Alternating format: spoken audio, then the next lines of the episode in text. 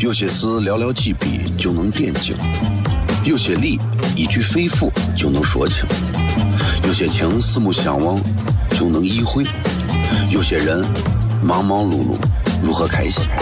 每晚十九点，FM 一零一点一，最纯正的陕派脱口秀，笑声雷雨，荣耀回归，包你满意。那个你最熟悉的人和你最熟悉的事儿都在这儿，千万别错过了，因为你错过的不是节目，世界。低调，低调，Come on。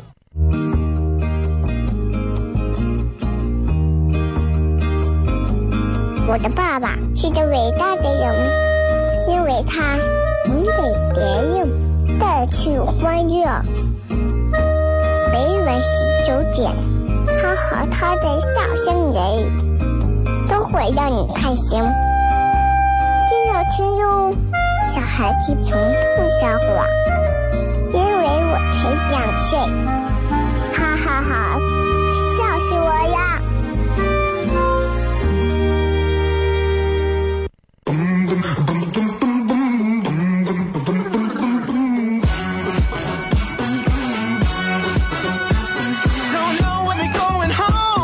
but your friend could come along. Thinking why not? Baby, why not? I'm looking good, don't wanna blink. Mirror tells me I'm a king. I'm thinking why not? Baby, why not? Oh, take a sip, take a sip now. Take it down, take it down now. Say I say, 好了，各位好，这里是 FM 一零一点一陕西秦腔广播西安论坛，oh, 继续为各位在这个礼拜二为各位带来今天的笑声雷雨。各位好，我是小雷。想听咱节目可以通过蜻蜓 FM 直接在线收听啊，非常容易。打开下载蜻蜓 FM 这个 A A P P 之后，直接就可以在上面找到陕西秦腔广播六个字，直接找到。现在这个点就可以直接听这个节目了。全世界任何地方，只要你在这个时间段，你首先要把这个表要擦准啊，你不能说时段时区。你说你人家你现在是白天，我现在是晚上，哎，你说我非要等到你的晚上七点，那我正飞着呢，对吧？跟大家继续回来片，今儿的雾霾还是很严重啊啊！这个，也许在某一年的某一天，当你们重新听到这期节目重播的时候，会想雾霾咋可能有雾霾呢？对不对？啊，我们都已经搬到云南去了。还是希望今天的朋友们，嗯，大多数情况下就是，如果能不出门就不要出门了。虽然待到家里，其实情况也并不见得能好太多啊。虽然你们戴着口罩，但是你们的口罩大多数其实没有啥太大的作用。你们就是图个耍耍帅，就图个好看吧，都无所谓。反正我戴口罩也就是心理安慰。其实我知道口罩也没有用，因为我们身上都沾的是雾霾的这个，对吧？颗粒物啊，你回家之后枕头上啊，你不洗手啊，口罩戴不戴意义不大。世界上最让人无可奈何的事情，莫过于大自然带给人类的惩罚。这东西没办法，对不对？我觉得任何时候啊，人们总是可以改变自己的环境和现状的，只要愿意。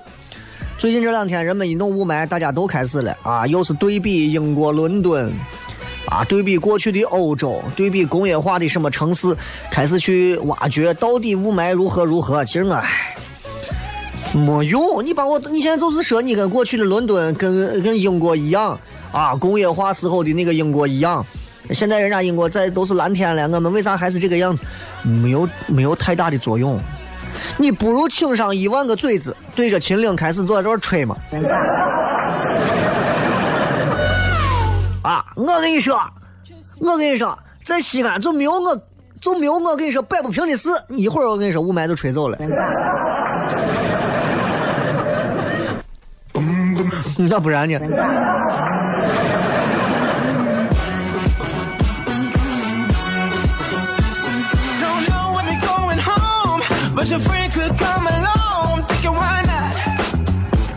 现在这个时代啊，变得非常快。你有没有发现，就是人没有啥，人们就晒啥，对吧？啊啊，你比如说你这个人，你长得不行，哎，好不容易有一个整了容之后的脸了，你肯定要天天晒脸。没有文化的人，天天就要在这晒自己。哎，今天我又读了两本书。啊，没有坐过好车的人，见到一辆好车，坐上去一定要拍照。啊，好不容易出趟国的人，一定要想办法拍够照片，所以没有啥晒啥。另一种就是有啥就说啥东西重要，对吧？你比方说我这个人，对吧？我我我肯定说我我肯定说帅最重要，有啥说啥重要。读过几本烂书的人就说读书最重要，就是的，就是的，很多。好不小心一个不留神，嘣儿发财了，我吐大款。绝对跟你说，我告诉你兄弟，钱是最重要的东西，其他都是扯淡。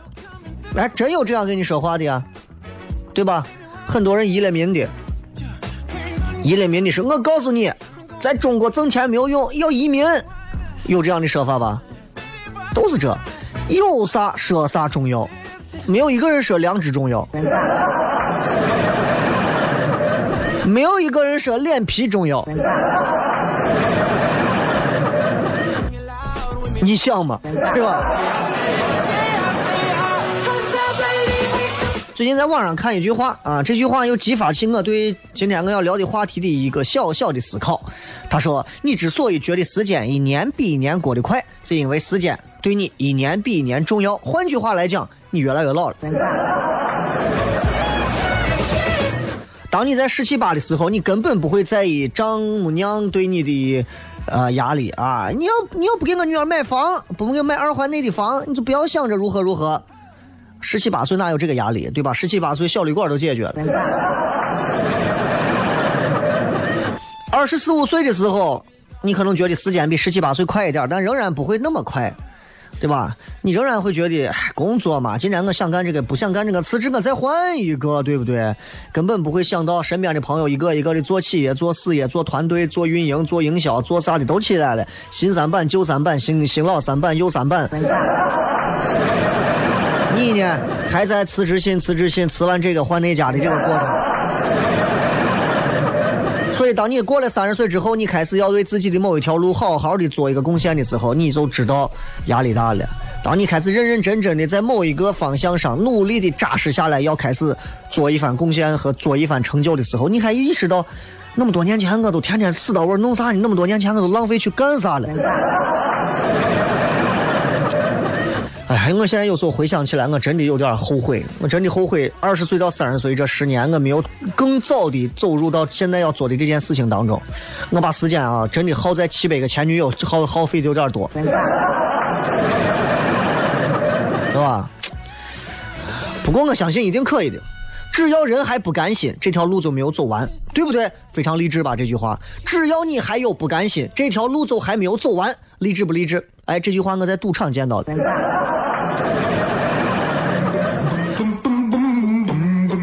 最后时间要告诉各位一句话，说一说如今的你无法理解的事情有啥？微博上互动，微博、微信搜索“小雷”，回来之后开片。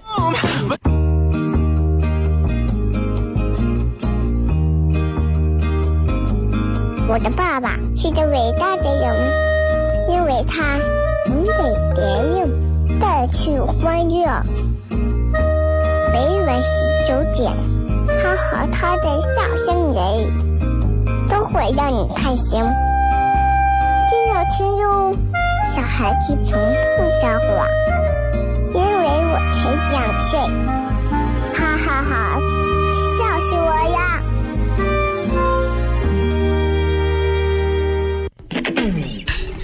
！Hey there, sexy lady. I'm loving what you do.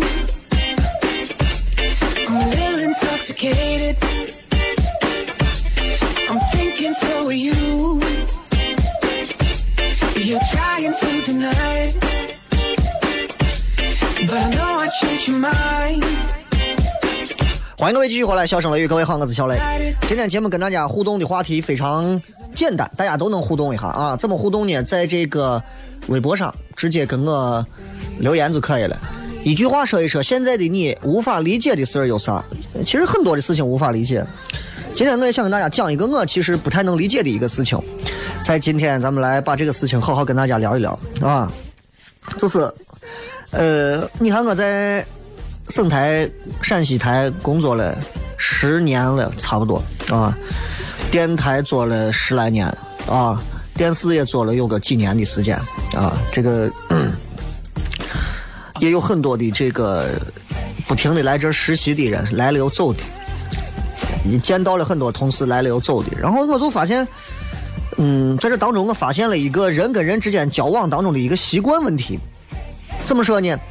有一回，有一回啊，你发现有一回就是我这个人有时候啊，可能事儿一多想不起来啥，然后我跟一个同事一块去取个东西，呃，我把东西给忘了啊！我要下楼干啥出去干啥，我把要给他拿的东西忘拿了。然后呀，我说我不好意思，我忘了，你不行陪我一块上楼，咱拿个东西再走。他说可以，但是呢，他嘴上多说了一句啥呢？他说：“哎，你呀，真的是啊，天天就丢三落四，把我这么一说，我还当时没当回事。但是之后我慢慢开始意识到，我特意留意到他经常是这个样子。咱当然我不是说我这个人就没有问题，我肯定忘带东西，那肯定也是咱自己的问题。但是我也给他当时说，我说你不能随便定义我，不礼貌啊，对吧？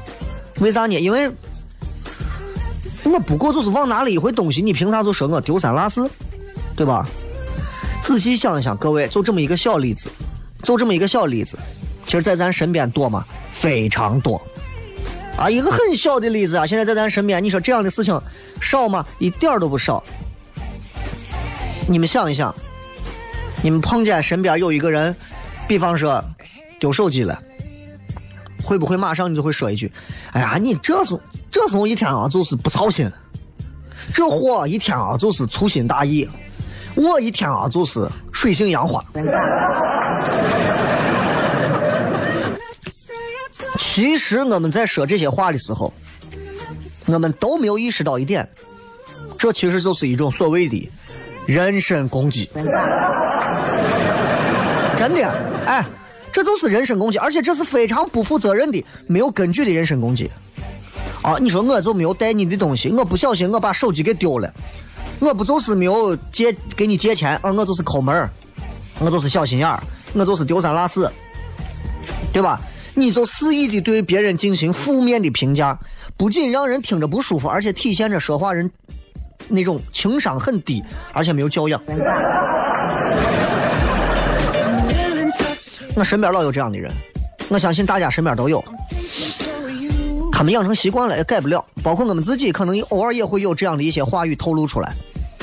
我比方说，我我有一次跟我一个同事聊天，我当时说我在后食堂，我再不到台里后食堂吃饭了，因为我有一回我我我吃到一些其他的生物。啊，当然我是几年前的事情了，啊，三四两三年前的事情了，那会儿还没有改，不像现在改的很好了，那会儿没改。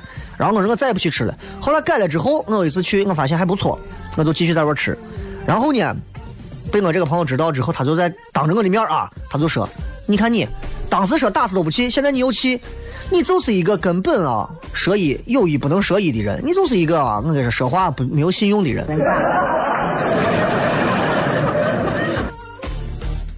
我听完之后我没有回，因为是个女娃跟我说这话，我没有回。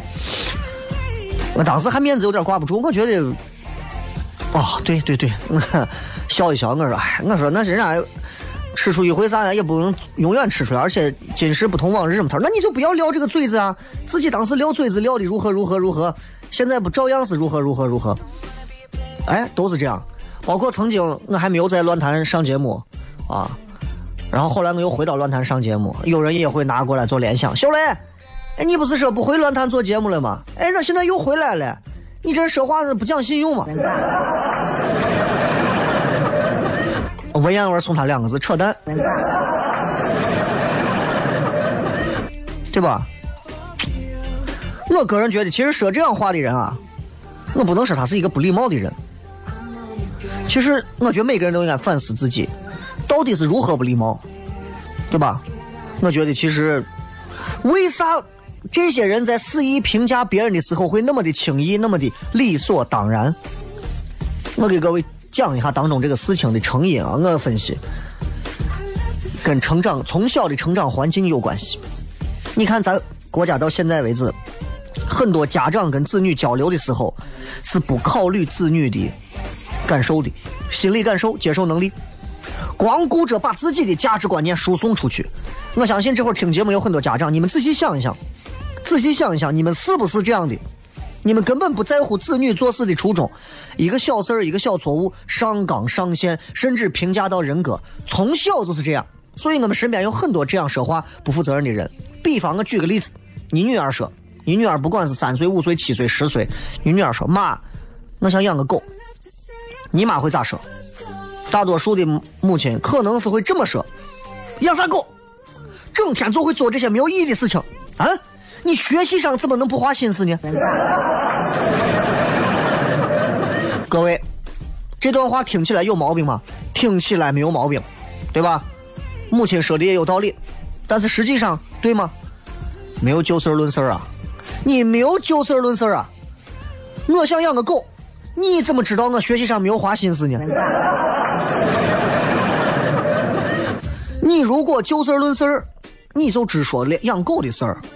而这个母亲说的话是从养狗得出你女儿学习不上心，然后指责女儿。你如果稍微考虑一下女儿的心理感受，会这么说：你看，咱要养狗可以，但是养狗要花很多时间，你会耽误学习，对吧？再比方说，问问你娃儿子啊，儿子，自己的袜子自己洗了没有？你儿子说：嗯，还没有洗，我等一会儿洗。等啥等？这娃咋这么懒？做啥事情就不能麻利一点？看，一样，还是当妈的说这话啊！当然，我不是指责哪个当妈的，对吧？没有洗袜子，直接说你娃是个懒惰的人。那儿子真的懒惰吗？那很多娃可能每天熬夜学习到凌晨呀，很勤奋呀。你就通过洗袜子，你就说你娃懒惰，那么。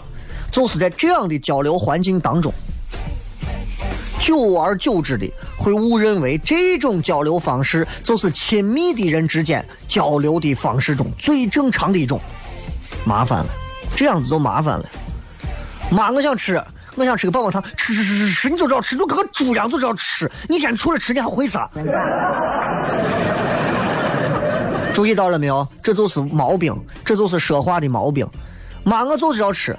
这会儿不能吃了，你今天刚吃过了。如果再吃，你可能肠胃就要出问题了。是这样，咱缓一会儿，走一圈回来到这儿能吃，咱再吃，行不行？吃吃，你就跟猪一样，就知道吃，这跟猪有啥关系？对吧？这跟能吃有啥关系？没有关系。所以，当娃性格形成之后，高中、大学就扳不过来了，扳不过来了，扳不过来。造成的影响啥？就把这种交流方式潜意识的就带到未来生活里头。你们给娃上好的学校，给娃弄好的东西，你们结果给娃带来的就是你们这样的一种表达方式。然后在身边就会出现这样的对话。上了大学之后啊，你娃跟别人说话就是这样。别人说：“哎呀，你说我现在咋这么胖呢？你好吃懒做嘛？”要不然就是：“哎呀。”哎呀，我今天不想，我今天你们去看电影吧，我不去了，我要去图书馆。哎呦，你就成天在图书馆，你就是个书呆子。哎呀，今天雾霾这么大，我不想跑步了。你看，我就说你是个半途而废的人，对吧？很多很多很多很多这样的，包括我以前唐酸，我们这儿就有那种说话很，真的是很刻薄的人，很刻薄的人。啊！我上次在微信上我也推过这种，有一个演员上头演完之后下来，其实说的很一般。下来之后问你觉得咋样？你这个样子啊，我也不知道你自信从哪来的，你换换行吧。这跟换行有啥关系？这跟自信有啥关系？就事论事说一下人家的内容，对不对？人都是这样。试想一下，如果你现在给别人说：“哎呀，哎呀，今天晚上我想吃个方便面。”你看。我就说你这个人贪吃，记不住记不住教训。如果你被上面的例子攻击的一方，你想想，你还能跟继续跟人家做朋友吗？啊，可能你也会，可能你跟觉得对方还有利用价值，不然的话，谁会跟这样的人说话？说话不舒服，听着就不舒服。咱们都明白一点，就是为人处事重要吧，有很多的重要性，但是学会为人处事之前。我们应该先学会的是如何说话。今天跟大家好好聊一聊，为啥交流的过程当中总是会出现这种人身攻击，就很奇怪啊，经常都是这个样子的。越是关系熟的人，越是这样。两个女娃之间，这个女娃说：“哎呀，我哎，我在我单位上班上的不开心，早叫你辞了，你不辞，优柔寡断的，你活该。”呃，老沈这种性格更是这样啊。男娃之间也是，哎呀，我喜欢的女孩，我又不好意思表白，结果人家有男朋友，你活该，你谁让你自己活该倒霉吃大亏，你活该死远。今天跟大家骗骗这个，你感兴趣继续听。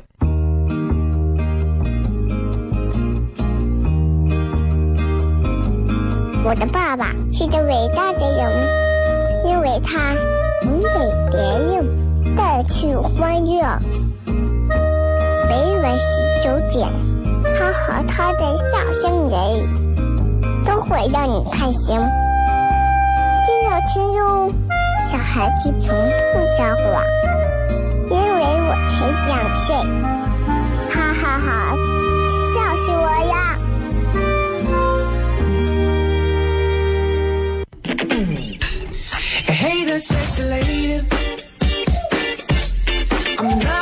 you do. I'm a little intoxicated. I'm thinking so are you. You're trying to deny it. But I know I changed your mind. And please don't try to fight it. Cause I know that you'll be mine, mine, mine. I want you, 欢迎各位继续回来，笑声雷雨，各位好，我是小雷。今天跟大家聊一聊这个社交过程当中，人跟人交往和交流过程当中的时候，人们常有的一个忽略掉的一个小毛病啊。这个小毛病其实不严重，但是仔细想来，挺害怕的。为啥说挺害怕的？就是我们经常会遇到这样的事情，尤其是关系特别好的朋友，顺口而出的、脱口而出的一句话，看似无所谓的一句话，其实这个当中啊是有问题的。刚才我们也通过成因给大家分析了，其实能说这样话的人，从小的时候家里面可能家长就没有意识到这一块儿。其实多说一句啊，现在家长这其实真的在教育娃上，嗯，包括我自己反思我自己，其实都欠缺更重要的一些长远的交流的这个境界和格局。啊，这个很难啊，这个很麻烦。你要知道，比如说我娃过来说：“爸爸，你给我看这是什么东西？这是什么东西？”我说：“天天就看，叫你吃饭不吃饭，你个不听话。”其实从我这开始，我就做不到就事论事。我娃一回两回十回八回之后，他就知道，我只要一说这，我爸就要训我；我只要一说这，我爸就训我。久而久之，潜移默化，他就会认为，那就是这样。我如果没有听他的吃饭，而去玩别的东西，他就会骂我三心二意。哦，这个价值观是对的。时间长了之后，她男朋友有一天，啊，也是叫她吃饭不吃饭，非要在外头玩游戏，你就一天这样子啊，你就如何如何如何，她也做不到就事论事。你要知道啊，男娃跟女娃还不一样，男娃是毁一代，女娃是毁三代，毁一个家。所以，其实从家长这一块，我觉得今天就应该反思和警醒一下，就是真的是成长环境对孩子的重要，导致他今后会不会成为我们今天说的这样的一种人？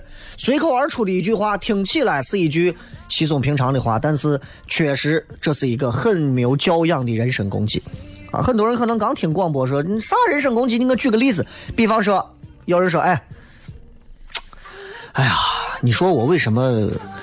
有个人啊，可能你跟朋友在一块儿，这个朋友可能感叹，哎呀，你说我为什么？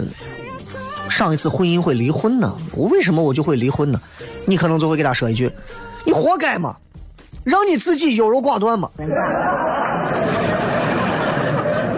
其实这就是人身攻击。哎呀，你说我咋现在越吃越胖？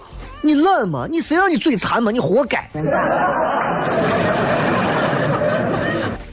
挺不好的啊！其实很多朋友应该能对号入座的，呃，不妨好好的反省一下自己。该不该这个样子？有没有必要这个样子？啊，所以现在很多人其实都比较会说话了，尤其是场面话，也会拍马屁，也会打官腔。很多人现在对自己不熟的人，特别会尊重对方，语言非常得体。哎，但是关系越近，越亲密，可能就越来越随时随地在指责别人、贬低别人。你比方说，夫妻，夫妻俩，哎，我也不能拿你们举例子，我也不知道你们现在这夫妻之间过日子是个啥样子啊。这会儿可能听节目有很多两口子，但是我估计八九不离十都差不多啊。你比方我。我，我媳妇说：“快起来，早上咱要出去办事呢。说九点走，你都八点半了还不起，再睡十分钟，你都懒死了。你干啥事情都这么懒。”其实仔细想这个话，对吧？我干啥事情这么懒，跟起床之间没有必然的联系。比方我媳妇儿，经常出门不带钥匙。啊那天出门又不带钥匙，把自己锁到外头，我就跟他说：“我说你干啥事情你都不操心，啥事情你都不操心，你就不能操点心，把自己又锁到个门外头？其实他就不过是没有带钥匙，没有养成带钥匙的习惯。他对待很多事情是很操心的呀，比方说操心娃呀，操心家里面的很多东西。我偏要说一句，你啥事都不操心，对吗？也不对。”其实反思各位啊，因为我只能拿我举例子，我又不能拿你们举例子，我又不认识你们谁是谁媳妇儿咋的，我们就会这样贬低自己最亲近的人。贬低啊，本身就是一种伤害。你可能不会说随随便便去伤害一个陌生人，对吧？你比方说，你坐辆出租车、公交车，公交司机说：“哎，这一年到头没意思。”你不可能走过去说一句：“你活该，没意思，谁让你天天就干这？你就活该，你没出息样子。”你可能会挨顿打啊，哼，对吧？所以咱们不会伤害陌生人，因为真的会挨揍啊。所以我们在给别人做负面评价的时候，其实是有一个潜在的逻辑，就是啥逻辑呢？我不是这样的人，我绝对不会像你这样。啊！但是进一步，你仔细往下再去想，这种逻辑背后隐藏的更深的含义是啥？就是你是这样的人，我不是这样的人，所以我比你高尚，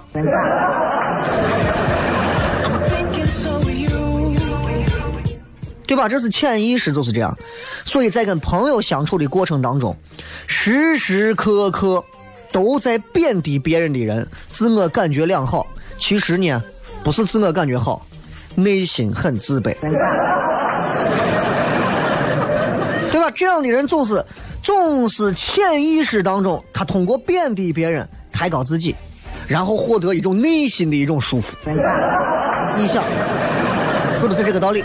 你们朋友几个人一块出去玩，然后当中有一个人，比方说跟她男朋友吵架了，然后这个时候其他几个女娃可能当中有一个跟她很熟，就会说，她就是我，一天到晚就是我。整天就是跟她男朋友吵架吵架，我说多少回了，你谈不成就不要谈了嘛，还要谈，活该，对吧？甚至有的说话说的跟我啥，哎，我就是骨子里贱，跟他说不要跟我男娃谈，还要在一块谈，你看又吵又吵，吵完就是贱，就没办法劝，对吧？所以这种行为的本质，说这样话的人本质是骨子里自私自负的，而且是不自知的。你以为你在其他地方就不是这样的吗？所以其实啊，借着这句话，我觉得你看已经到二零一七年了，所以仔细想一想，我就觉得，在这个相处过程当中啊，在这样的一句话当中，我们值得思考的东西还挺多的，对吧？我也不知道多少朋友听完节目之后会醍醐灌顶，或者说是啊。突然就惊醒，但是我觉得每个人在新年，尤其是农历年还没到之前，大家都可以做一个反思。反思啥呢？有天闲着坐到位，想一想，想想这一年我做了哪些错事，做了哪些遗憾的事，做了哪些因为自己的无知、自私、自卑，说出来一些伤人的话，到现在都不自知，对吧？而且不仅不自知，还沾沾自喜，觉得这是一种直爽，到现在可能会后后悔。这就好像西安的出租车把南大街堵了，所有人不会说把南大街堵这件事，而会说出租车都是这怂样子。出租车司机啊，他们老是拒载，老是咋？咱们能不能做到就事论事？这是我今天想跟大家聊的真正意义上的核心。我觉得一个正常聊天也是有一个方式的，啊，正常聊天也有它专门的运行方式。就像你煮一碗煮一碗方便面，啊，煮一碗羊肉泡馍，都是有它的方式的，对吧？比方说先下油啊，锅烧热呀，先下水呀，水烧开呀，再下面呀，再煮馍呀。你不可能说我先背馍，背好馍撒到锅里再浇油。那么正常人跟人聊天之间的这个运行方式是啥样呢？首先讲故事，对吧？人跟人之间最好讲故事，这样大家都愿意听，不累。然后是谈感受，哎呀，我觉得，哎，我当时认为啊，我哎，我当时感觉。然后是少评价，对方说个啥，你就你就是挂着。最重要的一点就是我刚说的，就事论事，这是一个很高的一个。品德，你能做到就事论事。比方说，我问你借钱，我说：“哎，兄弟，年底能不能给我借上一万块钱？我这最近有个啥事情手头弄不开。”呃呀，我可以，我你说卡号我打给你，啥时候能还呀？啊，我下个月好行，能不能打个借条？可以，好行，完了，对吧？能不能借？哎呀，我现在也不方便借，因为我现在身上也没有钱。哎呀，完了，你偏要说一个兄兄弟，能不能借我一万块钱？又咋了？我都跟你说多少回了，你要有缺钱或者干啥，你想办法，你能不能自己提前挣？你现在还没工作，你光靠借钱能行吗？我不是我在这说你，咱能不能就事论事？就事论事其实真的是一个非常好的聊天习惯，对吧？嗯。我相信过年期间，很多时候朋友会回来聚，大家不免会聊到一些情感类啊，啊，或者是一些工作、事业、生活当中的一些事儿。你们可以观察一下，你们可以从现在起观察一下，观察一下你们的朋友算不算真朋友，观察一下你们的朋友现在有多少人能够做到就事儿论事儿。你给他讲述你跟上一段分手的事情的时候，他能不能就事论事的给你客观评价这个事情？而不是说你你就你就是一个这种没有主见的人，你这样子完蛋了，而不是做这样的人身攻击的评价。所以我想说，其实你能够学会就事论事的话，可能你已经很会聊天了。很多人不会聊天，就是因为他没有办法很好的就事论事。所以我希望大家能够在二零一七年学会就事论事这一点上。呃，没有啥说的，希望你们少人身攻击别人，多就事论事的看到事情的本质，小到跟朋友聊天，大到谈论国家大事、军事政治，都是这样，就事论事即可，不要牵肠挂肚的说那么多有的没有的，把人家这一生都定位了，对吧？比方说小雷，突然有一天不上节目了，突然有一天因为某个原因节目被停播了。啊，你就可以说，哎呀，他被节目停播是啥原因呀？是啥情况呀？而不是你说，哎呀，我送说话从来就没有谱，停播都是活该。我只能黑自己了。所以，再一次希望大家能够通过每一次的笑声雷雨的节目当中，有一些收获，有一些反思。这也是一档娱乐节目，一档脱口秀类节目能带给大家最真挚的礼物。值此新春佳节之际啊，在这儿，真的也希望大家都能平平安安的迎接农历春节啊！今天的互动话题，一句话说一说，如今的你无法理解的事儿有啥？新浪微博上等候各位的答案。稍微休息一下，马上回来，笑声雷雨。些事寥寥几笔就能点睛，有些理一句肺腑就能说清。有些情四目相望就能意会，有些人忙忙碌碌如何开心？每晚十九点，FM 一零一点一，最纯正的陕派脱口秀，笑声雷雨，荣耀回归，保你满意。那个你最熟悉的人和你最熟悉的事都在这儿，千万别错过了，因为你错过的不是节目。低调，低调，Come on。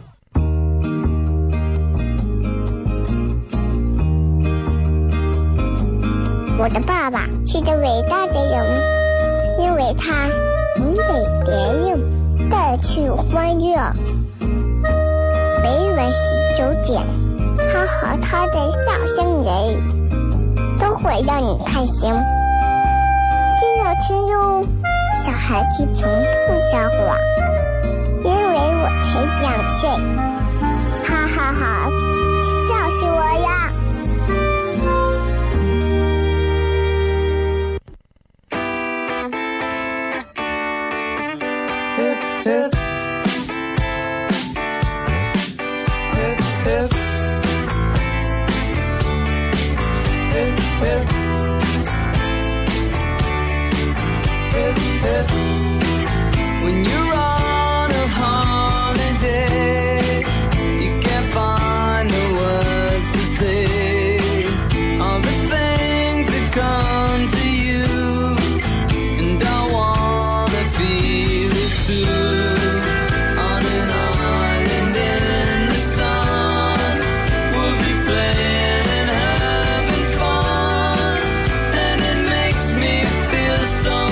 欢迎各位继续回来，我们来看看各位发来的各条好玩留言。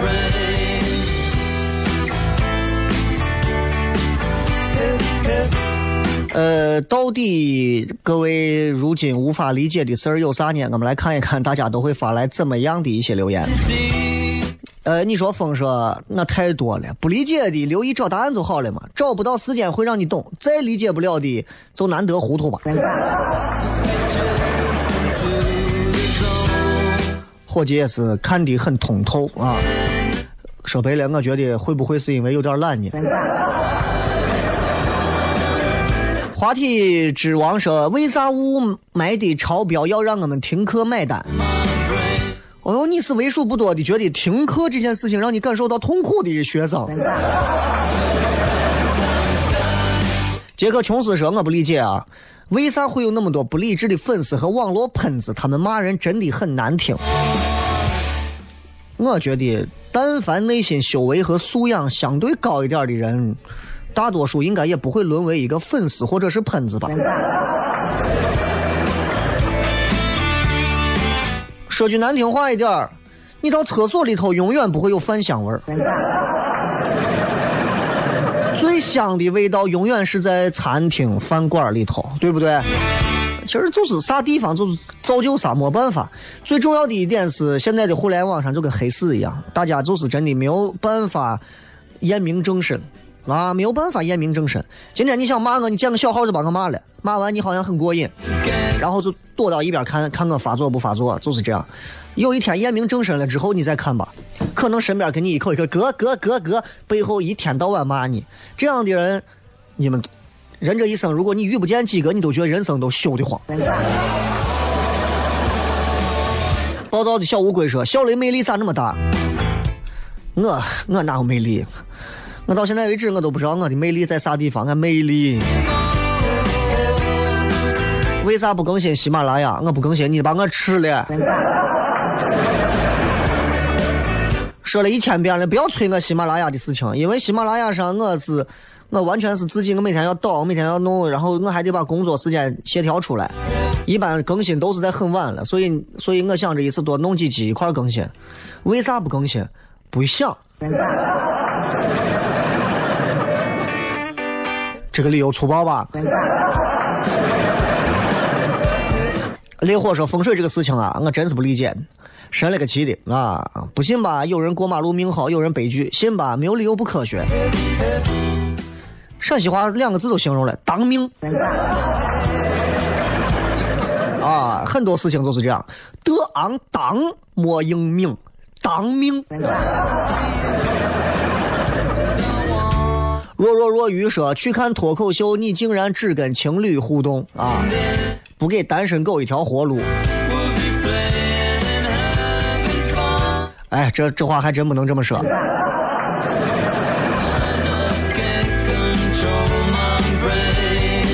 单身狗啊，活路一样是给的，只不过作为情侣来讲，啊，万一一方被我说急了，另一方还可以拉着。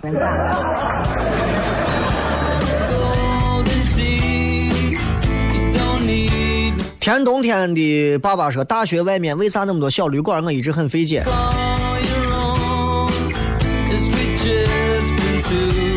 那这东西嘛，对吧？没有买卖就没有杀害，没有没有需求就没有终点。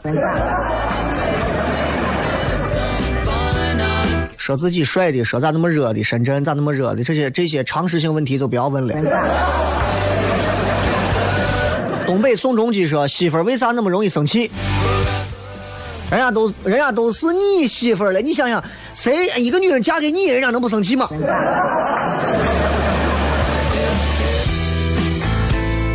这个说是旁若旁若无人的插队，还是受过教育的？遇见好多次，一直不理解。现在个人插队啊，还是这个开车插队啊？包括前两天看我网上，我一个宝马啊。宝马要插队，mini 没有让，后来上到车上，上到高速上，把 mini 一直逼停，还是个女的开车的。我这个疯婆娘啊，真的是，这跟受教育没有关系。我跟你说，跟受教育没有关系。你就是你就是再高的学历，上了现在的这个路面上，人们对于开车的理念从根儿上的教育就没有受好。所以我一直说，希望大家在路上开车不要操心，不要着急，不要啥。不是因为你们的素质能有多高，我也不指望你们正在听节目开车的朋友素质能有多高，而是跟你们一块在路上开车的他们，可能素质还不如你。你说你素质很低吧？你可能窗户拉下来，对着对方说一句《三字经》，对面可能直接上车就撞你了。所以我希望大家息事宁人，真的不是说因为谁素质高的问题。现在在中国路面上开车的人，素质高的人凤毛麟角。我说实话，因为整个的这个交通氛围导致大多数的人到了路面上都疯了，都不是自己。呃，这个是无法理解，剩十几天就要生娃的媳妇儿为啥那么喜欢生气玩冷战？你背着一个娃放到肚子里，还剩十几天就要生，你说你能不生气？要我，我给人我都疯了。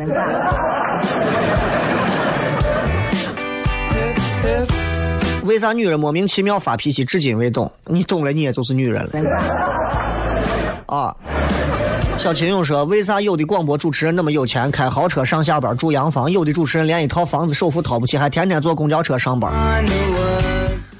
广播主持人那么有钱，是开豪车。我觉得就是做任何一个行业，啊，大家可能挣的这个钱数上可能有一些差别，但它不足以影响到一个人住洋房、开豪车，啊。而且有些人，人家选择怎么样的交通方式、交通工具去上下班，并不代表人家有钱没钱。而那些开豪车、住洋房的人，大多数情况下一把付清的人也是屈指可数的。啊，有很多主持人可能喜欢买着好车，宝马、奔驰、奥迪啥的，但是一直都都是按揭。你真正有钱的人家都是一把掏。当然，现在你想能让能花银行钱，谁还一把掏，对吧？啊，所以你的仇富心态有点重啊，明年你就不会太幸福。放空呼吸说，一直无法理解化学反应，两个物质在一起就变成其他物质了，这就是从小你化学不及格的理由。呃，这个说人为啥总喜欢把事往后拖？我觉得我已经是拖延癌晚期了。哎呀，你你这是骨子里，我觉得还是还是觉得还是有后路嘛。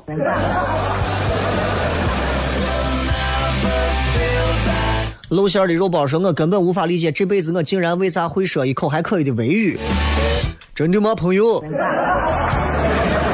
大写字母说：“时间长了，人会变，这是为啥？人都会变，没有不会变的人啊！这个世界上的万事万物都在变化当中，呃，不会变的，可能只有变化。”呃，王土说一直不理解你为啥这么搞笑，因为你的生活太过枯燥。好了，最后时间送各位一首好听的歌曲，结束我们今天的节目。前两天听我王菲我演唱会啊，确实可能打麻将打多了，最近也不好好锻炼一下唱功。听一个他之前的吧，啊，也是我很喜欢的一首歌，送给所有的朋友，好吧？也希望大家都能开心，都能快乐，开车路上注意安全。不代表你懵懂，不是所有感情都会有始有终，孤独尽头不一定惶恐，可生命。